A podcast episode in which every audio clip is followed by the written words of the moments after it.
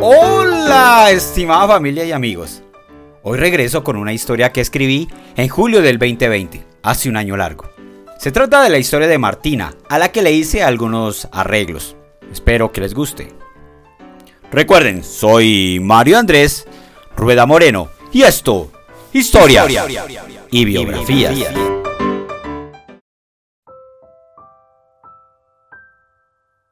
Martina, una mujer que le daba permiso al sol de salir en las mañanas. Su cara redonda como una moneda, sus senos grandes y pesados contrastaban con su ligero y delgado cuerpo blanco como el azúcar. Su sello, una cándida sonrisa. Siempre me causó curiosidad la dejadez y el desparpajo con la que la trataba su marido. La conocí en el club campestre a las afueras de la ciudad hace un par de años, cuando lo frecuentaba en compañía de mi esposa. Esta mujer bonita me encriptó por su belleza desde que la vi. Pero, ¿cuántas mujeres no se cruzan por la cabeza de un hombre que media los 40 y se cree en el mejor momento de su vida? Cuando entraba al gimnasio, yo la perseguía con mi mirada, tratando de encajonar mis ojos en los suyos, pero su respuesta era más seca que la frialdad de su saludo. Muchas veces me pregunté si ella sería capaz de leer mis pensamientos, nada nobles ni puros, pero sí muy candentes y salidos de tono. Con el pasar de los días, mi esposa hizo amistad con Martina, integrándose al pequeño grupo de amigas que se había formado.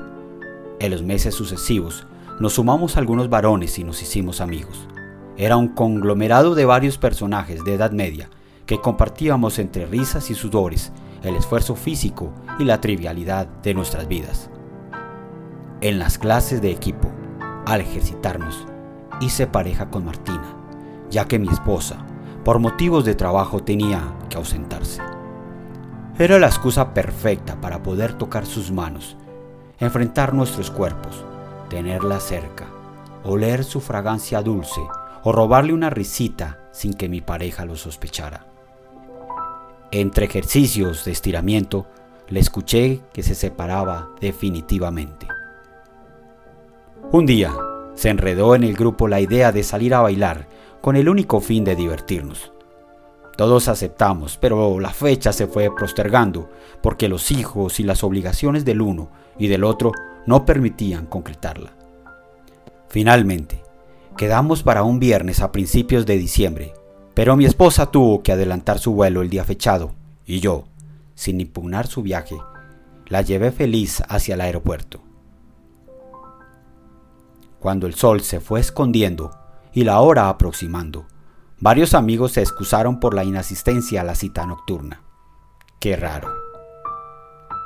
Yo llegué puntual, a la hora y al lugar estipulado, debajo de una palma artificial en la entrada de un centro comercial. Me llevé la mano a mi bolsillo y supe haber olvidado el celular sobre mi cama, pero no quise devolverme. Me quedé anclado impaciente esperando quién llegaría a acompañarme. Pero pasó el tiempo. Mi reloj marcaba las 8 pm. Había pasado media hora. ¿Yo era el único que había cumplido la cita? ¡Qué falta de respeto! renegué muchas veces. Estuve a punto de irme para cuando, para mi fortuna, entre la muchedumbre se abrió paso. Martina. Su alegría me cambió el ánimo. ¡Qué oportunidad! Nos saludamos amigablemente. Su perfume me envolvió. El calor de su mejilla rozó la mía que estaba fría y áspera. Hablamos del frío, de las ausencias del resto. Me preguntó por mi esposa, yo por sus hijos y su lamentable separación. Pero esa formalidad se estaba acabando y tenía que concretar algo, pronto. ¿Acaso estaba el destino confabulándose? Con total arrojo le propuse entonces que aprovecháramos la noche. ¿Esto es una cita? Si tú eres casado, insinuó. La verdad no creo. Esbozó con cierto desinterés. Yo no podría darme por vencido, así que como un ave hambrienta puse mi mano sobre la suya y trayéndola hacia mí le propiné un beso en la boca. Al cabo de varios segundos, ella se desprendió con cierta mirada sorpresiva, reprendiéndome. ¿Pero qué has hecho? Esto no es correcto. Nadie lo sabrá. Solo quedará entre tú y yo. Nadie más vino, nadie más sabe. Dame esta oportunidad. Será nuestro secreto le dije mientras apretaba de nuevo su mano. Ella dio un paso atrás. Tomó aire, miró su reloj, dejó susurrar el segundero, que dio algunas zancadas, sonrió y aceptó el trato con cierto gesto. Entonces nos fuimos a comer algo. Nos retiramos a un pub bastante discreto que conocía de años atrás. Reconozco que mi acompañante pensaba que íbamos a charlar y quizás a bailar, pero muy en mis adentros un fuego enardecía mi cabeza, llenándola de pensamientos impuros que no guardaban delicadeza ni decencia. Mejor dicho, yo a Martina nunca la vi como un segundo amor. Lo que buscaba de ella era solo lujurias de una sola noche. Después de una comida muy sencilla pero bien realizada y un par de cervezas, fuimos a bailar a un sitio más apropiado. Allí tomamos más calor en la oscuridad de la noche. Era mi oportunidad de demostrar el talento que tengo de años en el baile, y así lo hice para sorprenderla. En medio de una que otra canción de salsa y reggaetón, nos atornillamos en besos consensuales bailes que fueron subiendo de temperatura cada vez más. Luego de varias rondas me llené de valor y mirándola a los ojos le dije, quisiera tenerte de otra manera. ¿Estás loco? ¿Qué te pasa? Sonriendo me contestó mientras esquivaba mi mirada y la llevaba hacia un grupo de desconocidos. Déjame apreciar tu cuerpo desnudo. Desde que te vi no dejo de desearte. Le murmuré muy cerca al oído. Pues, ¿a dónde iríamos en esta noche que no debería de existir? Añadió con un gesto pícaro y coqueto. Pues esta noche, que no debería de existir. Vayámonos a un viejo motel. Le dije con decisión.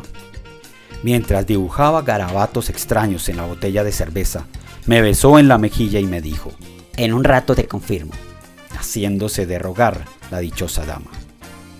Pasada más de una hora me dijo en seco, Acepto, pero ya, antes que cambie de decisión. Exigí la cuenta y salimos pronto hacia un motel ubicado en una zona alejada de la ciudad. En el viejo letrero de una discreta casa campestre cubierta por el forraje y las flores en su fachada se leía ambiente familiar. Ese fue el lugar escogido para nuestro momento. Nos dirigimos calmadamente hacia el tercer piso, como nos lo indicó el recepcionista. Las luces de color rojo teñían los pasillos. El piso forrado en alfombra vieja carmín con prominente olor a madera lavada crujía en una especie de melodía que acompañaba nuestros pasos a medida que nos acercábamos a la habitación. Allí entramos poseídos por Eros o quizás Afrodita. Los más desenfrenados deseos se nos apoderaron. Quise tenerla toda y hacerle de todo. Quise que fuera mi fruta que se coge con fuerza y se le exprime todo su jugo para después beberlo y saciar la sed. La tomé de la cintura, la apreté contra mí besándola apasionadamente. Su lengua se movía compasada, rítmica junto a la mía. Aquella noche olvidé que era casado y despojé de sus ropas a aquella mujer que interpretó mis caricias más sutiles. La locura fue mi cómplice. Desbordado besé todas las partes de su cuerpo, desde el norte hasta el sur, desde su nuca hasta sus pies. Pasé por su par de montañas hasta la aclarada selva negra nacida de su pubis. Visité sus tatuajes y los lugares que el sol nunca alumbró. Y es que su cuerpo fue el paraíso del cual brotaba un exquisito almíbar y yo era una simple abeja que picaba por todas partes. Tras un lapso incrustados en medio de movimientos intensos, llegamos a la cumbre y desbordé todo el raudal de mis ríos.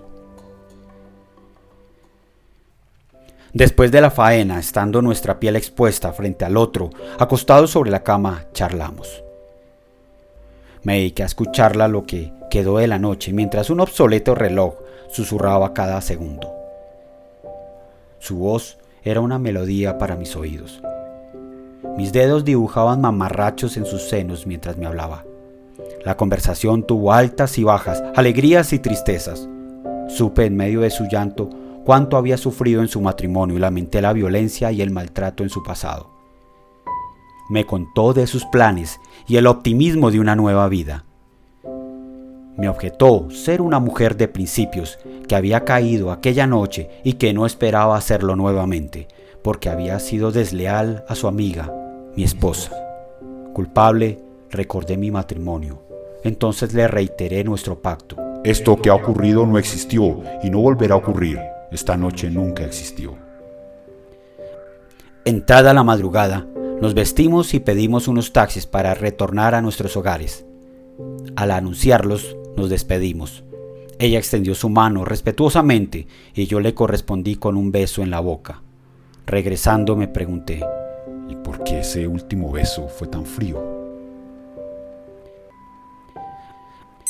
El reloj marcó las 8 y 30 m del sábado. El teléfono celular ha sonado muchas veces, pero yo no lo escuché porque estaba bajo el yugo de Morfeo.